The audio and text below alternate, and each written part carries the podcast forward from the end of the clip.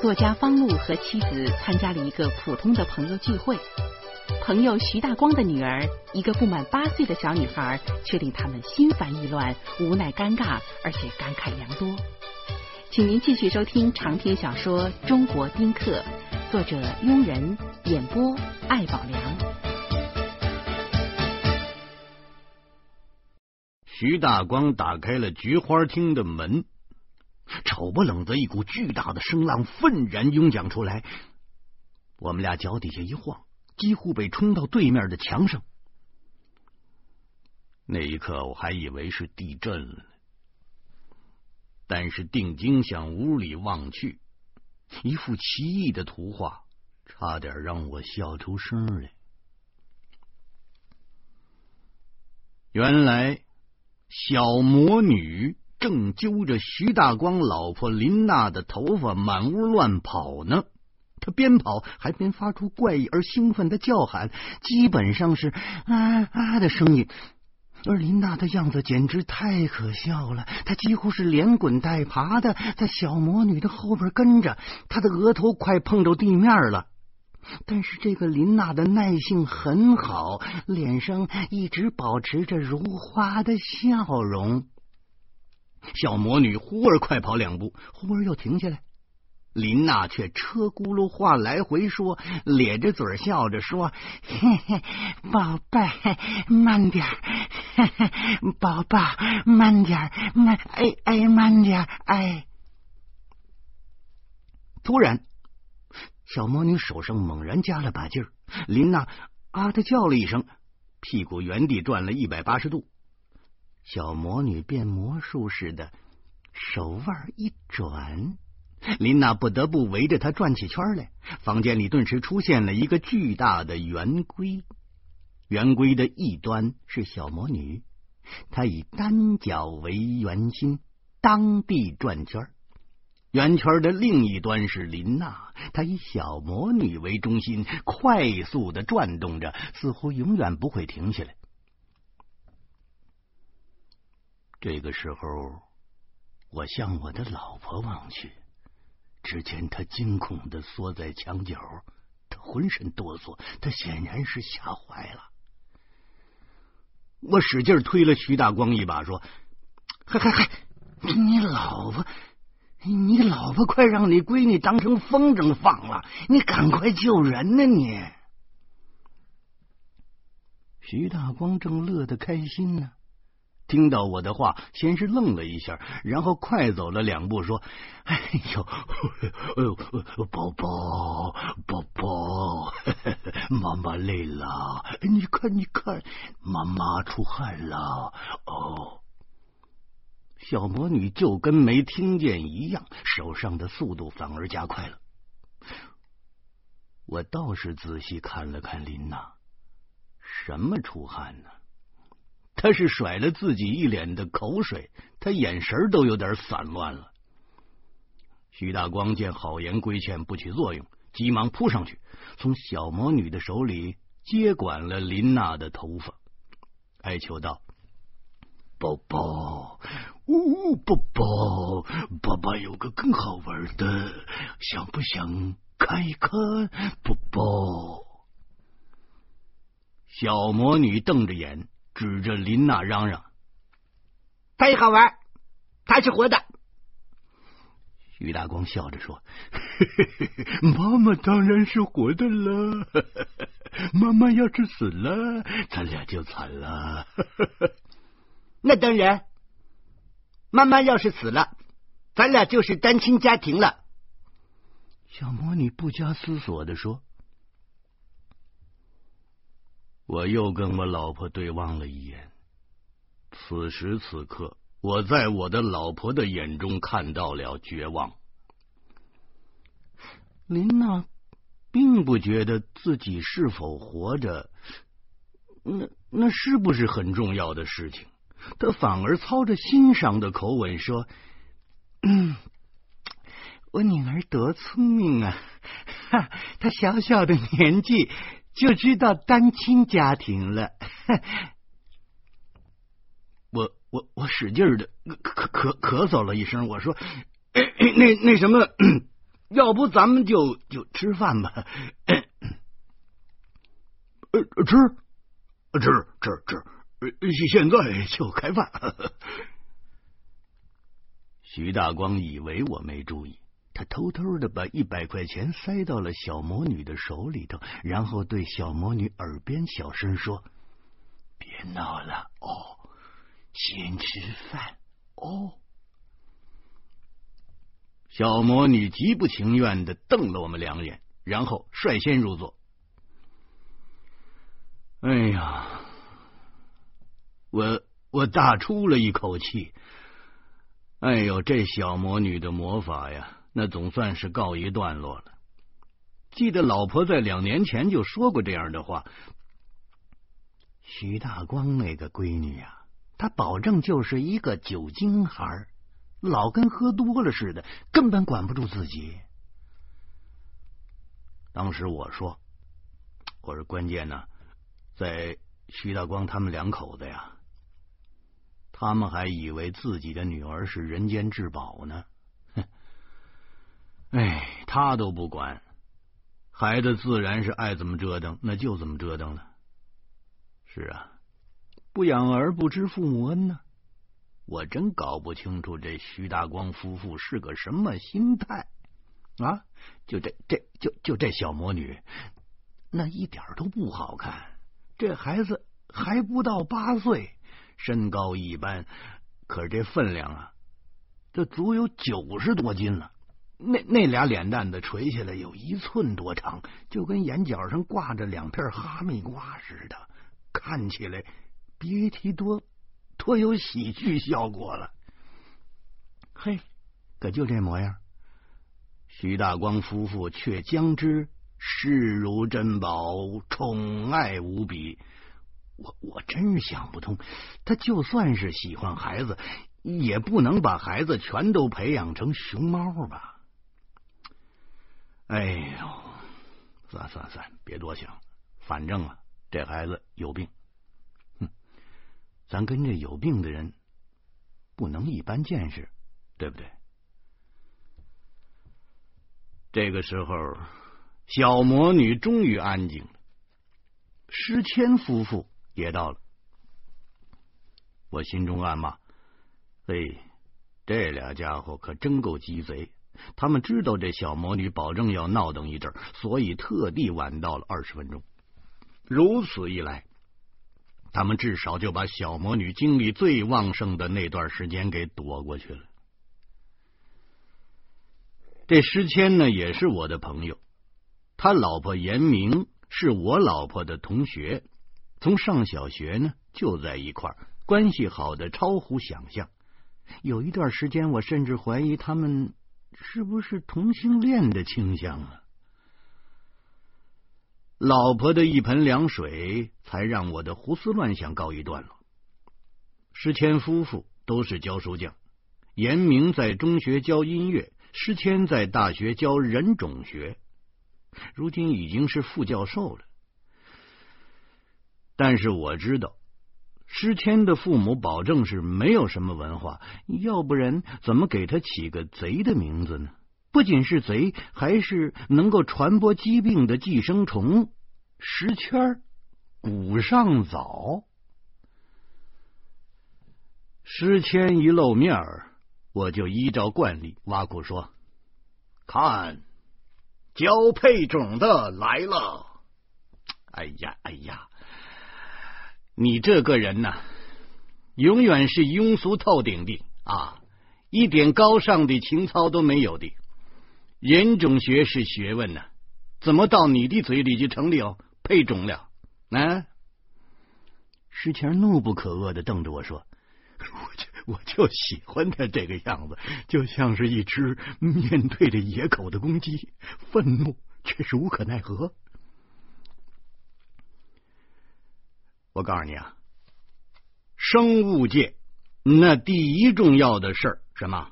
配种，没配种学，那咱们的地球就是一颗死球。嘿还说我庸俗呢？我看呢，就你这心里啊，你比谁都庸俗。我我石谦咳嗽了一声，然后眼望着天花板，他不说话了。这个时候，林娜缓过神来，她笑着说：“既然你晓得配种是生物界的大事，为什么不生一个呀？”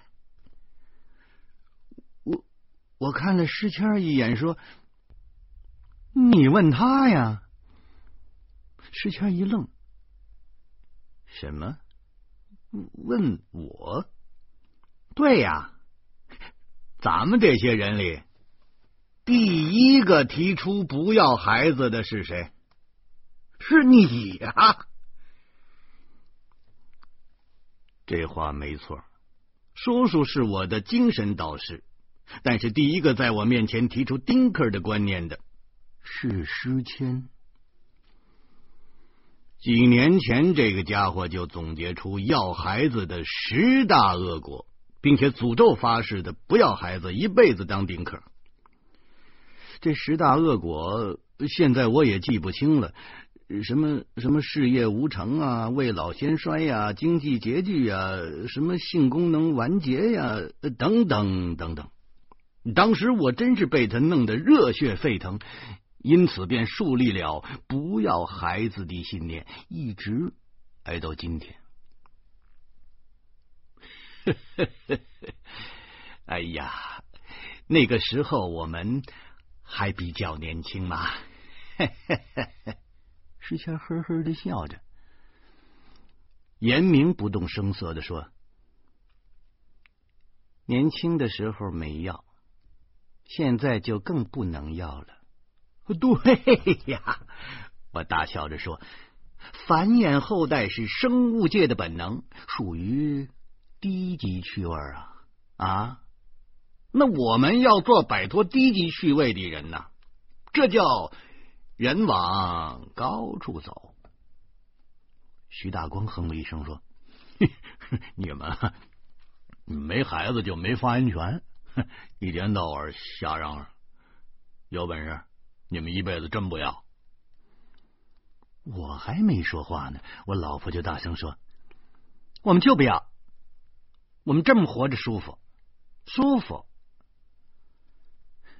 老婆的话就像放炮仗，响声过后，硝烟的味道却久久不散，弄得大家伙儿谁都不好说什么了。幸好服务员适时的把菜端上来了。要不然，这种尴尬的局面还不知道要延续多久呢。几杯酒下了肚，几个男人终于找到了新话题。石谦兴奋的说：“哎，昨天呀，我在六里桥目睹了一起车祸，那是极其壮观的。”徐大光说：“是车祸经过呀，还是车祸结果呀？”这是结果。石谦有点泄气。徐大光笑着说：“ 我估计你看着的就是结果，没什么新鲜的。我在路上跑了十几年了，车祸经过还一次都没见过呢。”我有点听不下去了。今天大伙儿怎么都跟石谦过不去啊？就算人家是副教授吧，也不能当受气包啊！我决定到此为止。我瞅着石谦说。死人没有？死了，那孩子当场就给撞死了，顶多也就五六岁吧。孩子他妈估计也够呛啊，被撞出去六七米远呐！哎，石谦叹息着接着说：“一滴血呀，我这才知道人血渗到柏油路上就成黑的了，看一眼心里就很难过啊。”老婆也来了兴趣了，他说：“那后来呢？”幺二零把人拉走了。林娜追问说：“肇事司机呢？”说的就是这个事呀。石谦儿终于来精神了，他使劲敲了下桌子，义愤的说：“嘿，司机跑掉了，肇事逃逸呀！”现在的人道德水准太低呀！连人都没有救，扭脸就跑掉了。你们说这叫什么事？嗯，没事，一般都跑不了。我老婆胸有成竹的说：“那大街上那么多人呢，只要有一个人记住车号，他就完了。”石谦摇着头说：“哎，天刚发黑，是视线最不好的时候啊，难说啊。”大家相互看了一眼，都没话了。据说，二零零三年中国因为交通事故死了十万人，那娘俩不过是十万分之二，对于他们来说，不幸却是百分之百。我和老婆琢磨的是同一件事：要孩子有什么用？费了好多年的心血，万一给撞死怎么办？而徐大光、林娜的表情则说明了另一个问题：他们正在替小魔女的前程担心呢。此时，小魔女的泪劲儿已经过去了。她见没人搭理她，便揪着林娜的脖领子问：“匠人多好玩呀！你为什么不让车撞一回？”饭桌上本来沉浸在一片淡淡的哀伤中，小魔女这句话挑起了大家的愤怒。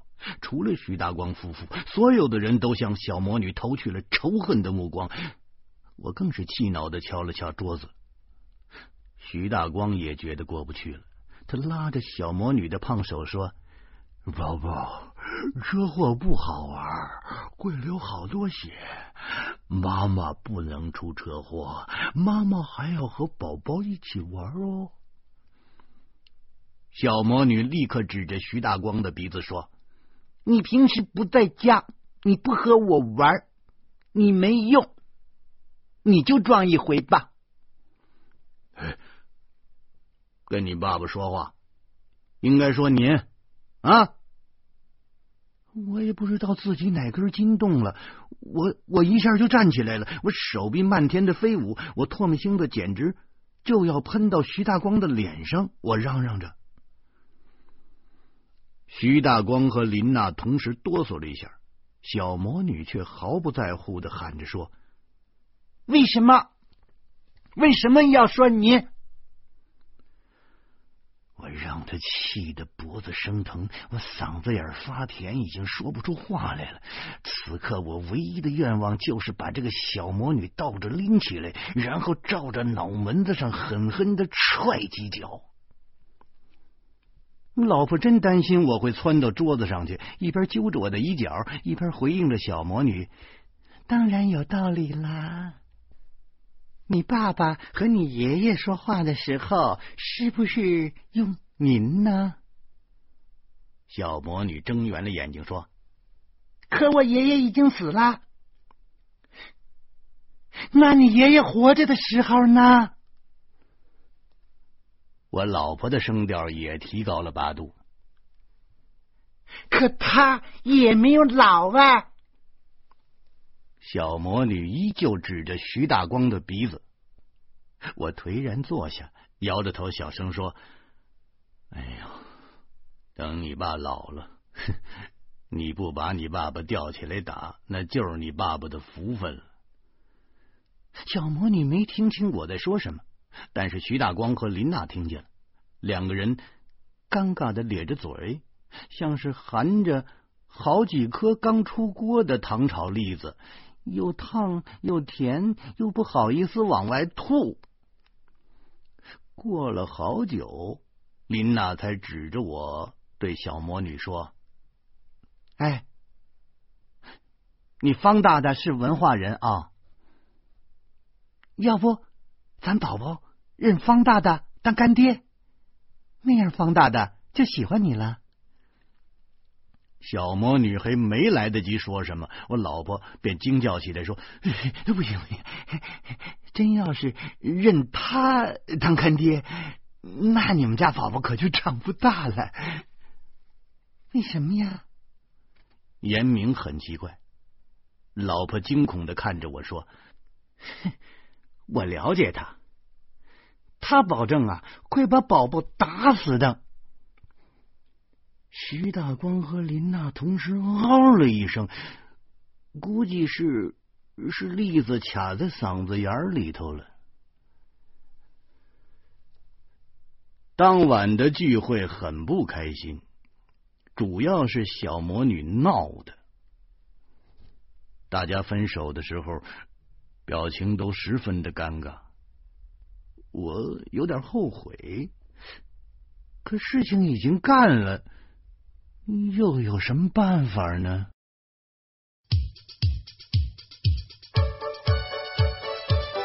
方路和妻子回老家探望母亲。却在孩子的问题上遭到了母亲和大姨的联合围攻，夫妻二人只好狼狈逃窜。欢迎您明天同一时间继续收听长篇小说《中国丁克》。